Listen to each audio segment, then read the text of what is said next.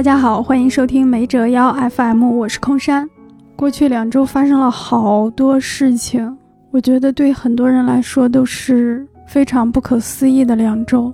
我自己上一周在照顾病人，所以没有什么时间做播客，然后再加上每天睡得特别晚，精力都花在了追踪一些消息上，所以这一期播客做得特别慢。然后过去两周也使我认识到常识和事实是多么的重要，多么的稀缺。那没折腰 FM 是一个影视播客，我觉得没话说这个栏目以后就可以普及影视方面的常识和事实。我们肯定能从常识和事实中获得力量。比如今天要说的这个美国电影分级制度，大家都知道，我们常说的 R 级片呀、PG 十三呀。那么谁来决定每部美国电影的分级呢？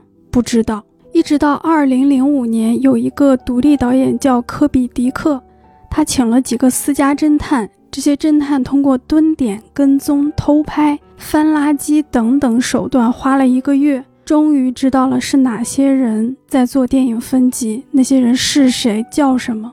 这个过程被放在了纪录片《影片未分级》里。对这个电影的片名就叫《影片未分级》。在那个电影里，导演和他的一个受访者说：“美国还有哪些人这样神秘吗？除了 CIA？” 受访者想了一想说：“嗯，没有。”那么这群和 CIA 一样神秘的人呢？他们不是政府的人。这就进入我们今天要聊的第一个问题：为什么美国不是由政府审查电影？我们知道，美国有一个宪法第一修正案，里面明确保护言论自由。然后这个法律它比电影诞生早了近一百年。按说，在美国电影没诞生之前，它的自由就被宪法保障了。但实际不是这样。二十世纪初期的时候，美国很多地方都有官方主持的电影审查，因为那个时候好莱坞丑闻不断，有谋杀呀、强奸呀等等，电影的道德作用被非常的重视。政府审查电影也是美国电影行业的一个日常活动。到了一九一五年，也就是大清刚灭亡没几年，出了一个标志性的事件。美国最高法院在一个发行商发起的诉讼里面，竟然裁定言论自由不适用于电影。我们今天看会觉得这个判决非常不可思议，但在当时，这个判决给政府电影审查提供了非常大的合法空间。但是有一个问题，美国它是联邦制。各个州的法律不一样，但是电影呢是在全国发行的。如果你为了适应每一个州的审查法律而单独在那个州发行一个版本，发行商和制片厂会承受非常大的压力。于是，美国电影行业就决定我们进行自我审查，也就是自我阉割的意思。那到了一九二四年，有一个叫海斯的人，他是美国电影协会的主席，提出了一套建议。因为那个时候有声电影的技术已经成熟了嘛，那有声电影相比默片就多了台词，多了台词就可能涉及到脏话，多了声音就可能涉及到尖叫，涉及到呻吟，涉及到哭声，那个电影的表现力会放大很多倍。到了一九二七年呢，海斯也就是美国电影协会主席，他提的这一套建议演化成了一个清单，叫做“小心”和“不要”。就是我们拍电影应该小心哪些地方，不要拍什么东西。这个获得了官方组织联邦贸易委员会的批准。到了一九三四年的七月，这个清单正式颁布实施，也就是我们常听说的那个海斯法典。美国电影在上映之前，通常都得来这个电影协会，用他们的海斯法典进行审查，拿到批准证书之后上映。那这个海斯法典实施的时期呢，有段时间甚至连反纳粹的电影都不能拍，因为法典规定禁止以不利的方式描绘另一个国家的机构。很多电影人都不满意。有一个著名的反抗案例是希区柯克1946年的电影《美人计》，那个时候法典要求接吻不能超过三秒钟，然后希区柯克就让两个演员。每三秒断一次，断断续续亲了两分半。那这反映了一个情况，就是你的规则如果很明确的话，那么聪明的电影人就会绕过规则。另外一方面呢，有的政府啊、机构啊，他会完善这个规则。比如越南，越南有一段时间是规定，呃，一个亲密画面不能超过几秒，然后你全片的这种亲密画面不能超过多少秒，这就相当于一个对海斯法典的完善。然后到了一九五二年，又发生了一个重大的转折，一个叫《奇迹》的电影在纽约州上映，结果被群众举报了，说亵渎神明。那群众打电话、写信、拍电报，最终还举报成功了。纽约州的审查委员就要求禁映。那发行方就起诉，官司一直打到了最高法院。这个时候的时代背景是二战已经结束七年了，美国经济高速发展，然后这个国家也将迎来浩大的黑人运动、民权运动。那在这一年呢，最高法院就推翻了自己在三十多年前的判决，认为电影受第一修正案保护，电影创作是自由的。这个案件也被称为“奇迹判决”，它基本就标志了美国电影审查制度的死亡。因为政府你一提修改意见，一禁映你就违法了。这种情况下，海斯法典也逐渐失去了公信力，甚至有的电影在没有拿到批准证书的情况下上映，还取得了成功。那就是1959年比利怀尔德执导、玛丽莲梦露主演的《热情如火》，它这里面有一点 LGBT 的元素，还有男性的变装情节。这个电影是梦露的代表作之一啊，在当年大放异彩，奥斯卡拿了六项提名，票房一路高涨。因为这个电影的成功，海斯法典已经名存实亡了。到了一九六八年，海斯法典就被废除了，依然是行业自主制定规则，搞了一个分级系统。那这一年的背景是美国人民激烈的反越战，马丁·路德·金被枪杀，种族隔离被废除。啊，那个海斯法典竟然还曾经禁止种族通婚，在当时已经非常落后了。于是，从一九六八年开始，美国电影就走上了分级制的道路。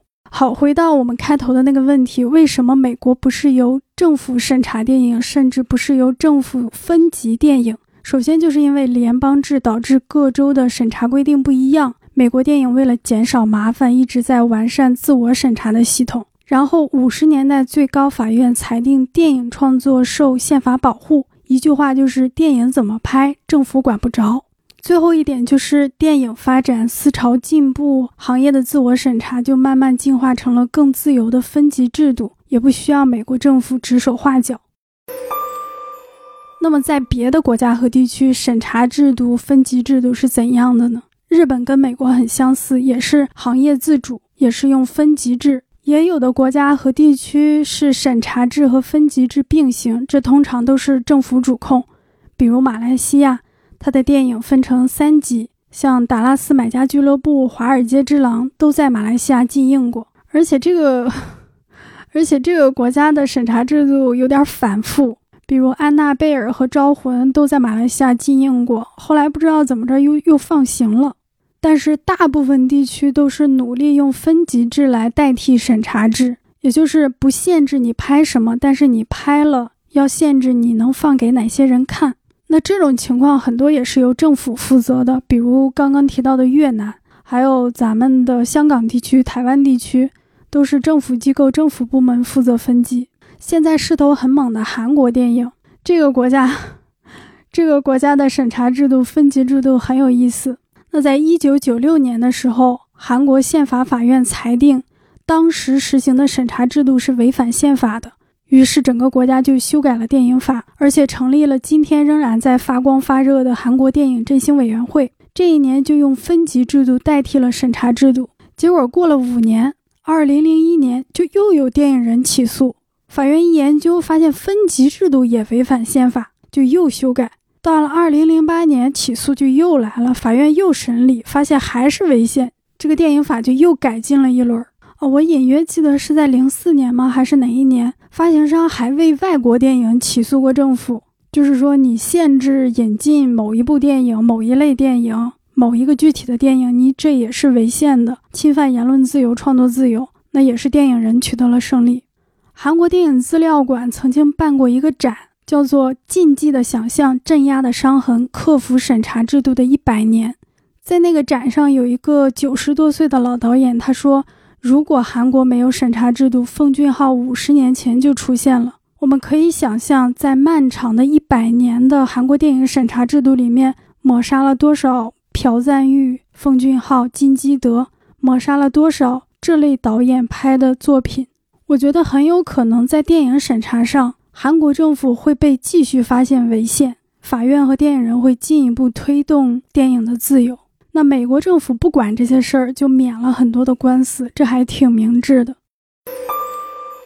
好的，那美国政府不管，那到底是谁在管？决定电影分级的人到底是谁？这里就要绕回我们刚刚提到的海斯，美国电影协会的主席。那这个美国电影协会是个什么东西呢？大家现在在脑海中回忆一下，我们看一些好莱坞大片。如果你坚持做到最后，会在所有演职人员的字幕走完之后，在片尾看到一个白色的扁的椭圆的地球，中间有一个胶片的滚轮，那就是美国电影协会的标志。大家再回忆一下，你看美国电影预告片的时候，有的时候片头会有一个绿底白字的图像，在那个上面应该是右下角吧，会有 MPAA 的字样。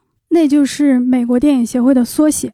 那么那个预告片上通常会有一个方块，方块里面会写着它是 PJ 级、PJ 十三级。那个方块就是美国电影协会颁给这些电影的，它负责分级。那这个美国电影协会的会员很少啊，只有迪士尼、派拉蒙、索尼、环球、华纳。那迪士尼的二十世纪福斯以前也是协会的会员。索尼旗下的哥伦比亚以前也是协会的会员。到二零一九年呢，网飞和这个美国电影协会达成了一个和解，并且加入了这个协会。它是加入美国电影协会的首个科技公司。呃，之所以需要和解呢，是因为那网飞它是流媒体嘛，这个电影协会的其他会员都是传统的好莱坞六大、五大什么的。那它的窗口期呀，你在院线发不发行啊，这些都是他们的矛盾。根据报道，每个公司每年平均会向这个协会支付一千两百万美元的会费，非常高的数字，八千多万人民币。然后在网飞加入的这一年，美国电影协会改名了，从 MPAA 改成了 MPA，去掉的那个 A 就是 America 美国，就彰显国际性嘛。它是为好莱坞拓展全球市场的一个机构。在二十七个国家或地区都有分支。那像中国到底引进多少部美国大片儿，配额是多少？这个美国电影协会也会进行协商和谈判，分账怎么分，它也发挥过很多作用。而且有一年，它是雇佣了普华永道会计师事务所作为第三方审计机构，对中国发行的好莱坞大片的票房进行审计。这个也是我们的政府同意的。二零一二年的时候，他帮福斯解决过《少年派》内地票房分账的问题。所以，这个协会不只是管分级，它也为好莱坞这些大电影公司服务。那另外一个组织呢，叫美国影院协会，这是全球最大的影院贸易组织。基本上，你知道的北美甚至全球的大部分知名院线、连锁院线都是他的会员。然后，这俩协会他们旗下。有一个评级委员会叫 CARA，这是一个独立部门，也就是说，它跟协会的其他部门、其他工作不产生交集。如果放到中国的话，就相当于博纳呀、万达呀、华谊兄弟、光线呀，他们一起搞了个协会，然后咱们自己就有院线，就有影院，那咱们联合起来搞个分级系统进行自我审查，然后电影只要在咱们这儿拿了分级就能上。这只是打个比方啊。博纳他们并没有做这样的事情。然后，这个 CARA 评级委员会，它里面有三种人，一个是主席，还有一组是高级审查员。主席和高级审查员是对外披露的，可以公布的。目前看，高级审查员好像只有两个，然后还有若干的普通审查员，他们的身份是保密的。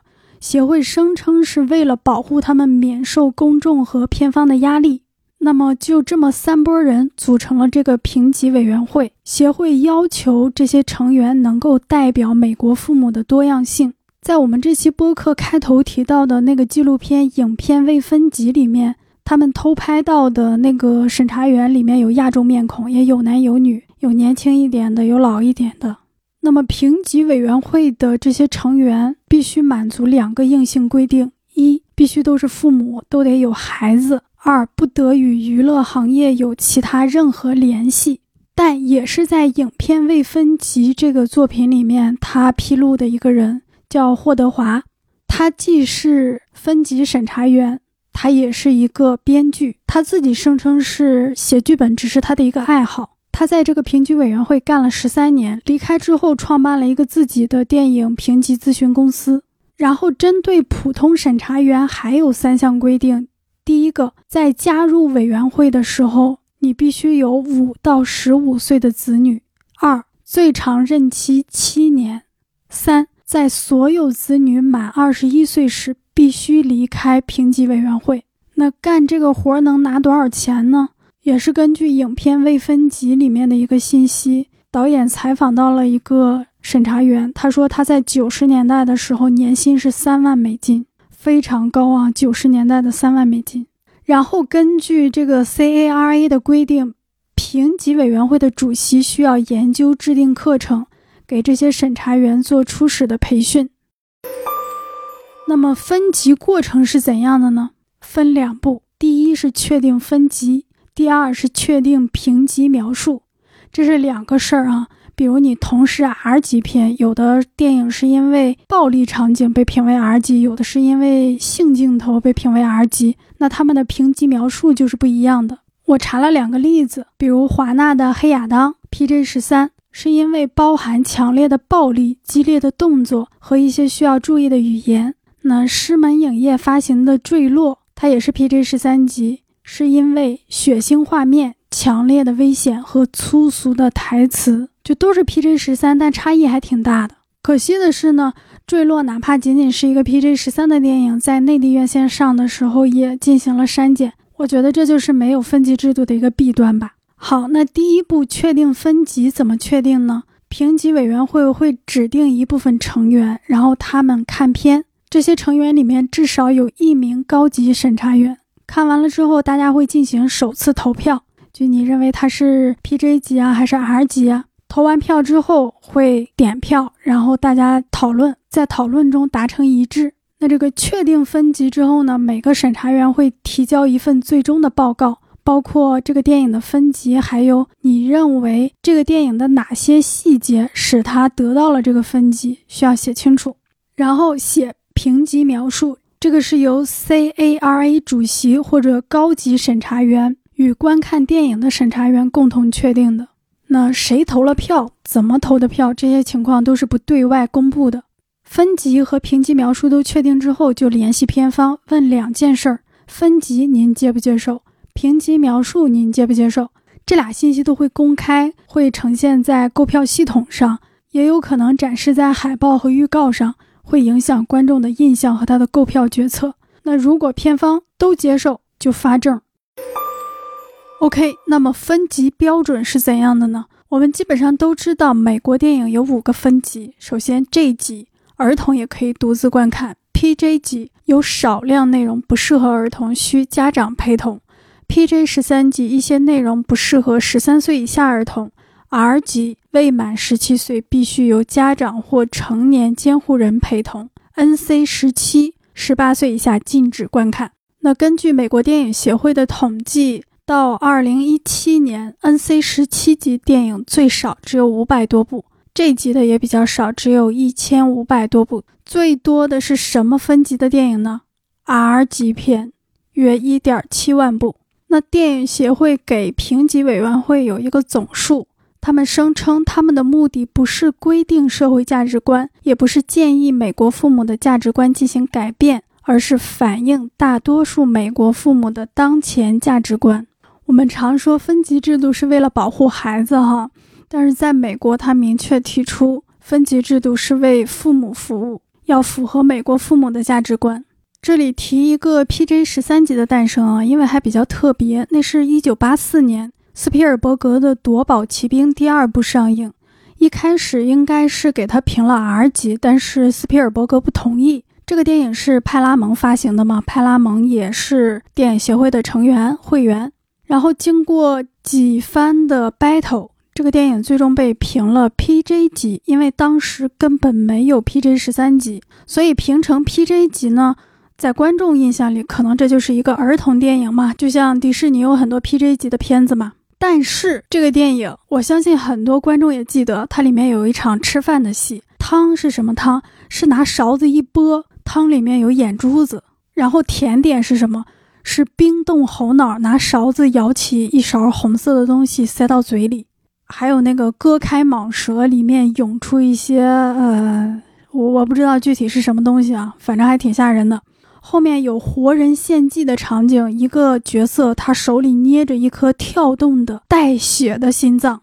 这样一个电影被分成 PJ 级，跟那些儿童片一样出现在市场上，美国父母非常的愤怒，斯皮尔伯格本人也受到了很大的争议。然后他就在那一年给电影协会提议说：“咱们增加一个分类，PJ 十三级，这样在 PJ 级和 R 级之间再加一个过渡。”美国主流制片商还是倾向于制作 PJ 十三级的作品，因为不同的分级对票房确实会带来很多影响。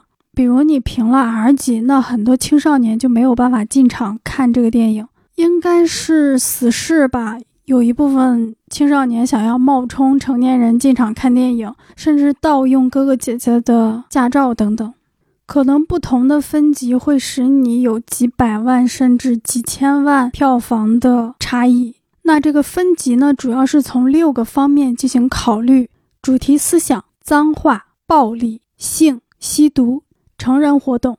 这个成人活动指的是成年人可以合法参与，但未成年不可以参与的活动，比如开汽车呀、喝酒啊、买香烟啊等等。这些听起来都比较宽泛，但是也有很明确的规定，比如只要出现使用毒品的情节和镜头，至少就是 PJ 十三起步；有裸体镜头且不是一闪而过的裸体镜头，至少也是 PJ 十三起步。但假如一个作品有裸体镜头，但它还是 PJ 十三，那证明它里面的这个裸体镜头通常不是指向呃情欲、性欲的。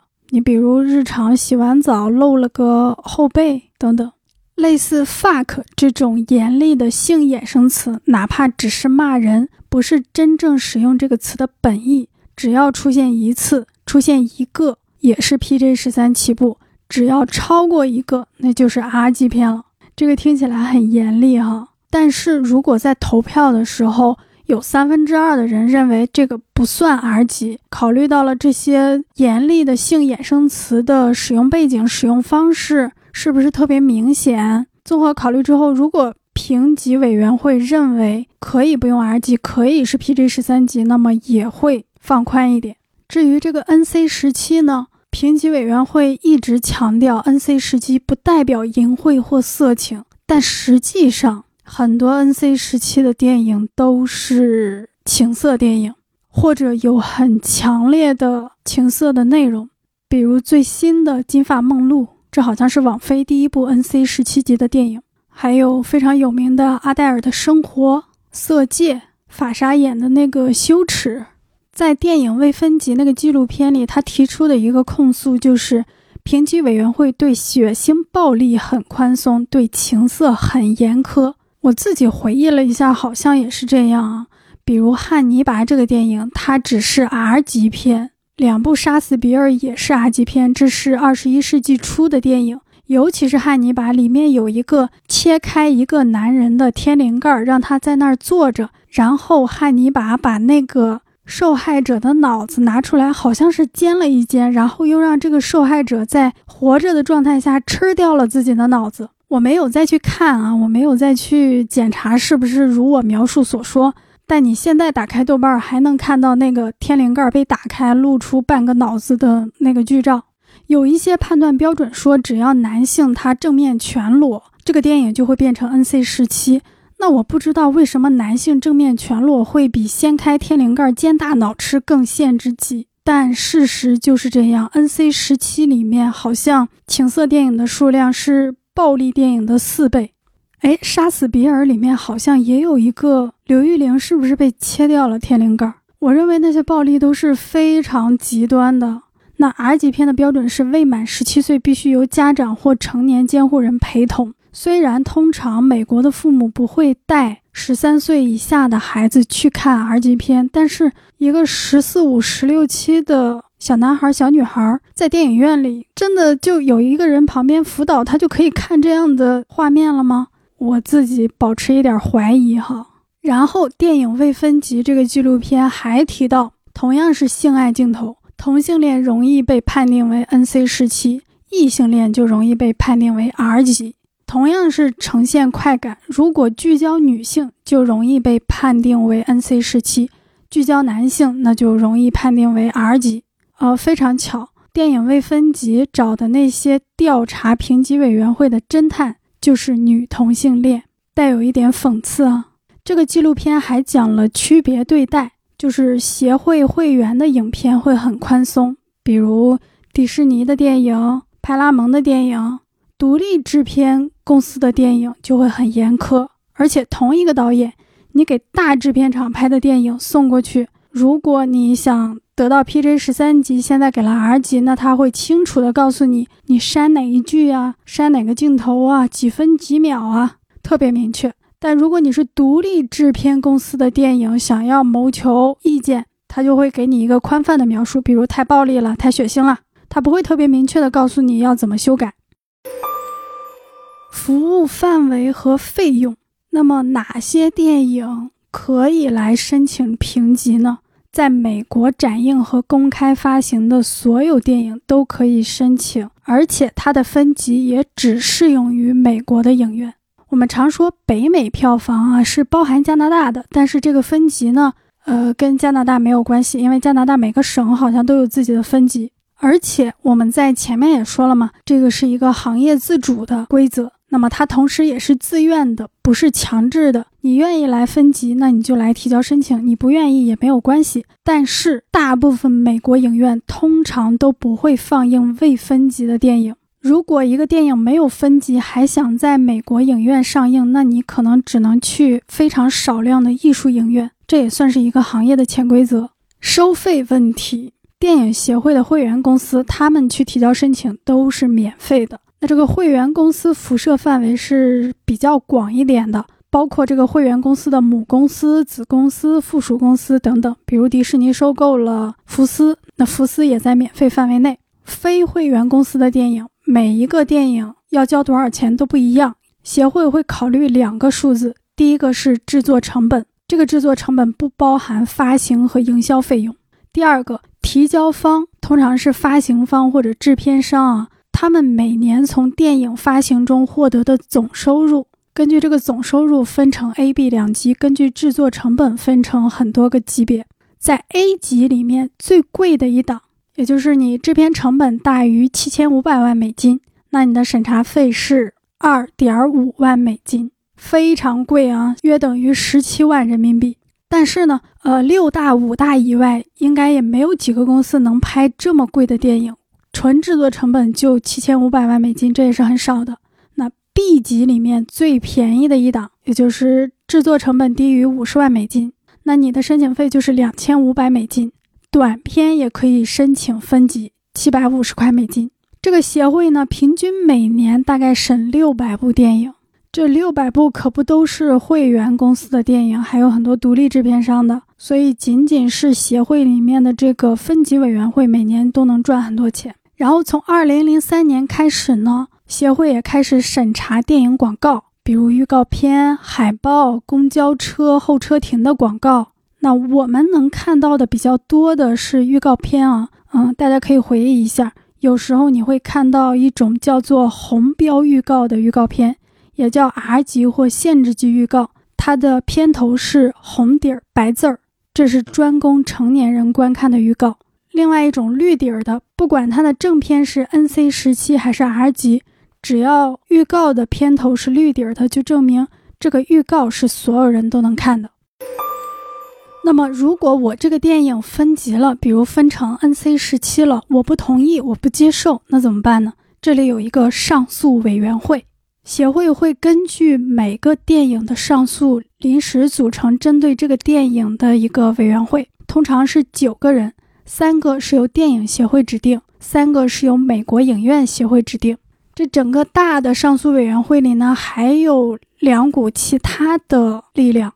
一个来自独立电影界，比如独立电影电视联盟 CEO 或者他的代表。这相当于允许独立电影界一个机构的代言人来参加上诉委员会，然后还允许最多四个独立电影制片人或独立电影发行商各自指定两名代表。注意，这里有一个前提，就有点垄断的味道了啊！他要求这个独立制片人或者独立发行商跟协会签订合同。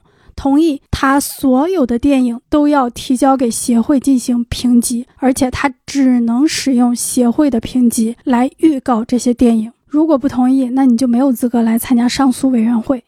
另外一个应该就是观众了。电影协会的 CEO 和影院协会的主席会定期指定既不属于电影制片人、发行商，也不属于放映商的一部分人来参加这个上诉委员会。然后来参加的人都必须了解美国父母通常采用的标准。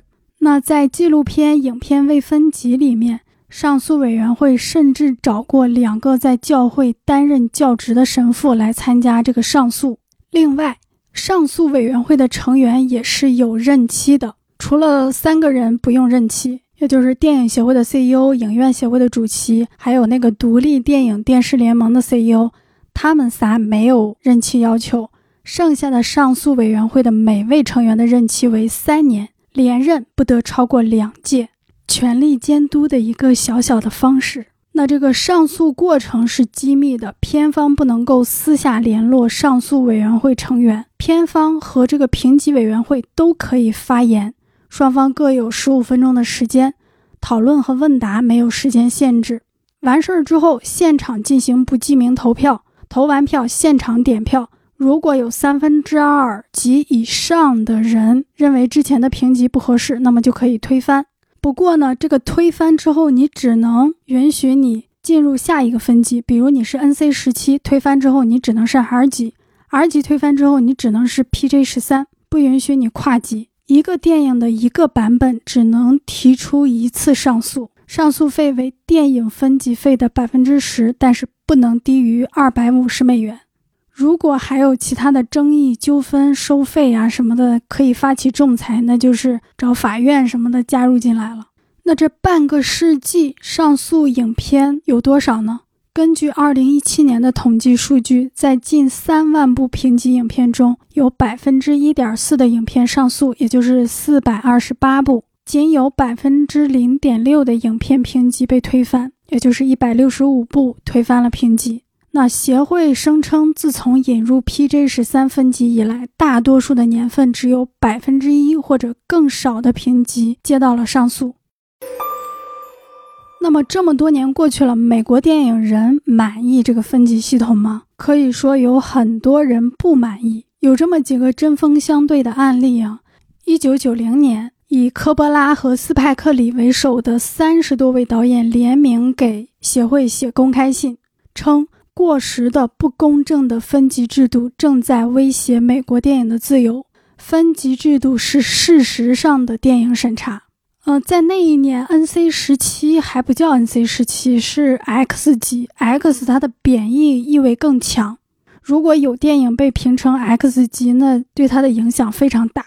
当时电影人就要求在 R 级和 X 级之间，也就是在 R 级和现在的 NC 十七之间再加一个分级。那我们都知道，这当然就没有成功了。不过 X 级改成了 NC 十七。我们整期节目一直在提的这个纪录片影片未分级，它也是一次重要的反抗，指出了协会的很多问题，而且它迫使电影协会明确公布了一些规则，比如在此之前，你上诉的时候是不能够引用过往同类影片的分级做例子的。但是影片未分级上映之后呢，就允许你举同类的例子。